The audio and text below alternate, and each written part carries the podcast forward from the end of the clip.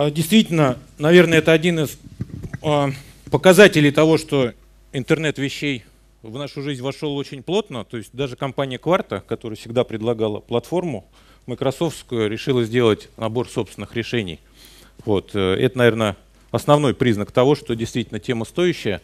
Вот. И об одном, то есть год назад этого не было, сейчас это есть, я об этом расскажу. А, интернет вещей, интернет вещей, когда он появился, что это такое и так далее. На самом деле в нашей жизни это существует давным-давно. Да? Только называлось это менее красиво, э, более прилично. Вот есть конкретный пример, конкретный российский пример. Рынок коммерческого автомобильного транспорта. Значит, гигантские цифры. А, гигантские цифры уже connected объектов. То есть, э, да, весь мир говорит connected car, connected car. В России это не здесь и не сейчас. Это уже много лет и используется. Значит, из 6 миллионов грузовых транспортных средств, которые в России существуют, 2 миллиона являются connected. То есть 30% а, коммерческого автотранспорта являются connected. Значит, почему? А, ответ очень простой. Да потому что это эффективно, на самом деле. Это эффективно для владельца транспорта, это эффективно для заказчика перевозок. Но и плюс национальные особенности. То есть, э, наверное, э, все с вами... Знаете, какой основной драйвер развития системы мониторинга транспорта в России? Был последние 20 лет. Все очень просто, да. Национальная русская забава – не целевой расход топлива, вот, а попросту воровство. А, это было у нас 100 лет назад, 200 лет назад, 300 лет назад, остается сейчас. Вот. Но теперь есть интернет вещей. Вот. Соответственно, есть рынок, есть зрелый рынок, он постоянно растет. А, а, и, соответственно, соответственно, это является крайне эффективно. И даже не будучи называвшимся интернетом вещей, это применялось, развивалось. С гордостью можно сказать, что в области там, транспортной телематики Россия э, впереди планеты всей. И это ни доли сарказма в этом нету. То есть э, даже в очень цивилизованных, технологически развитых странах уровень проникновения систем транспортной телематики составляет 15-17%. У нас, как вы видите, 30%. Вот. Соответственно, но при этом да, решены базовые задачи на очень большом количестве, вот, но посмотрев на этот рынок, именно потому что интернет вещей, интернет вещей, оказалось, есть ниша на самом деле, а именно есть такой тип перевозок, как рефрижераторные перевозки. Вот, и они почему-то не закрыты. То есть для них телематические решения там просто отсутствуют. Хотя на самом деле рынок огромный. Полмиллиона транспортных средств ежедневно перевозят в первую очередь продукты, не говоря о прочих э, овощах, цветах, бытовой химии и так далее. Вот, соответственно, стоимость оборудования гигантская, то есть стоимость мобильного рефрижератора это 100 с плюсом тысяч евро. Стоимость груза, который он везет каждый день с очень высокой вероятностью потери, а, это миллионы рублей, там, от трех и там, за десятку. Вот. И на рынке нет решений. Удивительно, но это факт. А, соответственно, значит, а, это была предпосылка предпосылки для того, чтобы мы в эту историю шагнули.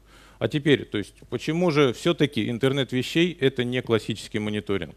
То есть э, на примере, на примере мониторинга коммерческого транспорта. То есть основные задачи, которые транспортниками решались с применением IT и мониторинга. Определение геопозиции, в первую очередь, для безопасности, контроль топлива и маршрута, для как раз борьбы с нецелевым э, использованием каналы связи от совсем медленных до современных, э, серверное оборудование вычислительной мощности. Ну, я буду говорить простым языком, я все-таки не представитель мировой корпорации. То есть сервер, находящийся под столом, э, построенный, как правило, на базе персонального компьютера, и э, приложение для пользователя, классическое приложение, написанное, например, на технологиях Win32 API.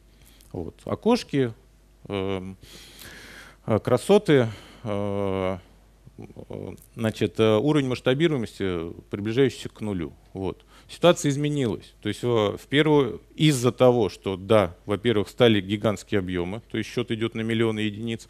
Во-вторых, появилось гигантское количество дополнительной информации. То, о чем говорил Дима. То есть, да, есть объект мониторинга, когда мы говорили только о координатах и скорости движения, это три циферки, снимаемые, например, раз в минуту. Немного. Если мы начинаем снимать оттуда эксплуатационные параметры, как то состояние узлов и агрегатов, состояние перевозимого груза, э, и строить на, и пытаться строить на этом какие-то, а, а, применять какие-то аналитические методы, строить Э, какие-то прогнозы, связывать это с внешними системами, будь то с логистикой или будь то с внутренней ERP заказчика-перевозчика, у нас появляется вторая, смотрим в нижнюю часть этого слайда, то есть, а, у нас существенно возрастают требования к надежности, у нас появляются задачи класса Big Data, то есть огромное количество совершенно разношерстных данных, которые нужно сопоставлять, делать какие-то выводы. Вот. Но это открывает массу новых возможностей в плане построения тех самых новых интеллектуальных сервисов. То есть заказчик не покупает ни у вас, ни у нас железку, да, которую он еще одну, которую ставит на автомобиль. Он покупает сервис, который несет ему эффективность. Вот. Вот, соответственно, как выглядит наше решение, да, то есть кон конкретно наше. Здесь все компоненты, за исключением того, что в центре, это то, что существовало и до нас. То есть и рефрижераторы, которые ездят по дорогам, массы различных производителей, начиная от мировых грандов, заканчивая там маленькими отечественными компаниями. И система мониторинга, которую вы слева можете видеть. И справа водитель. Вот. Не хватает еще, не хватает того самого элемента, который сейчас является, ну скажем так, одним из ключевых элементов той модели, которую предлагает в частности Microsoft. Это тот концентратор информации или хаб, которую информацию локально собрал, локально или там, частично локально преобразовал и отдал на обработку на удаленный сервер, на удаленный сервис. И это важно, не сервер, а сервис. Вот. Соответственно, вот это э, появление вот этого центрального элемента э, означает на самом деле там формирование новой системы и возможность для построения новых сервисов.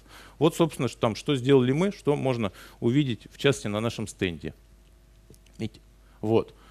А, не очень здесь выделено, но тем не менее. То есть вот много-много-много букв черным шрифтом это то, что решается классическим мониторингом. А вот тоже нижняя строчка, которая про рефрижераторы, это, это пример того, какие дополнительные сервисы могут быть построены на базе уже существующей инфраструктуры, и это очень важно. То есть уже сложилась инфраструктура мониторинга, уже люди привыкли использовать это ежедневно, уже это стало line of business системой. Вот. Но возможность применения ее к дорогостоящему и оборудованию, и к критическим для бизнеса сервисам открывает новые возможности и для заказчика, владельца этой системы, вот, и для э, нас, как э, там, провайдеров этого решения, провайдеров этого сервиса. Вот. Ну, наверное, вот последний слайд, э, который э, показывает, что да, даже если у нас были были системы дистанционного сбора обработки данных, да, почему сейчас мы наблюдаем там тренд их движения э, ровно в том направлении, о котором в том числе говорил Дмитрий. То есть, во-первых, системы стали критичным элементом бизнес-инфраструктуры. Они не могут жить на сервере э, в виде ПК под столом. Вот, потому что он сосет пыль, потому что у него разваливаются жесткие диски, и потому что он не удовлетворяет вообще никаким требованиям. Вот. Соответственно, дальше. Объемы данных растут далеко не линейный, даже не экспоненциально. То есть они растут с гигантской скоростью. Вот. Это, да, предъявляет требования к каналам связи, но с этим, слава богу, в стране, как ни странно, все хорошо.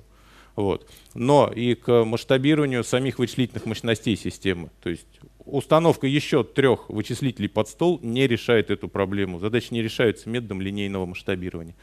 Вот. Дальше, с точки зрения клиентских приложений, ну, мало кто пользуется исключительно компьютером, да, то есть э, пользователь движется в сторону мобильности. Вот. Особенно если говорить там о руководящем составе, о лицах, принимающих решениях, они, как правило, не стационарны, они мобильны. Вот. Соответственно, line of business приложения также трансформируется от классического приложения для персоналки на телефон, на планшет, э, то есть доступность везде, всегда и э, в любых условиях. Big Data упоминал, не буду говорить, э, повторяться. Вот. Соответственно, новые сервисы, которые могут быть предложены только с использованием специализированных инструментов. То есть, а именно, то есть, да, то, что на примере Rolls-Royce абсолютно верно. Да? Вот. Но Rolls-Royce мы видим, ну да, мы летаем на самолетах, наверное, не так часто. Вот. А вот транс, э, с транспортом мы связаны ежедневно. Да? И здесь я на самом деле перекину мостик от выступления Димы. То есть, да, 40% э, расходов любой авиакомпании – это топливо. Но в расходах транспортной компании, обычно владельца грузовиков, топливо – это 70%, господа и дамы, уважаемые. Поэтому здесь экономия даже 2%, 3%, 5%, она гигантская. Вот. А поверьте мне, расход топлива на любом грузовике, будь то магистрального тягача, заканчивая там, небольшой газелькой, вот, он зависит от того, как им управляет э, то существо, которое находится между сиденьем и баранкой, настоль сильно, вот, э, насколько, наверное, это возможно. То есть нет более влияющего фактора. То есть, например, плюс или минус 20% только исходя из стиля вождения, это, это, не, это не придуманная история, это объективная реальность. Вот. Поэтому, поэтому, и по, э, поэтому востребованность и восприимчивость заказчика к подобного рода сервисам, она не то что велика, она гигантская на самом деле. То есть подобные решения даже не надо продавать, да? о них нужно только, их нужно только продекларировать. За ними прибегут сами и купят за э, любые деньги.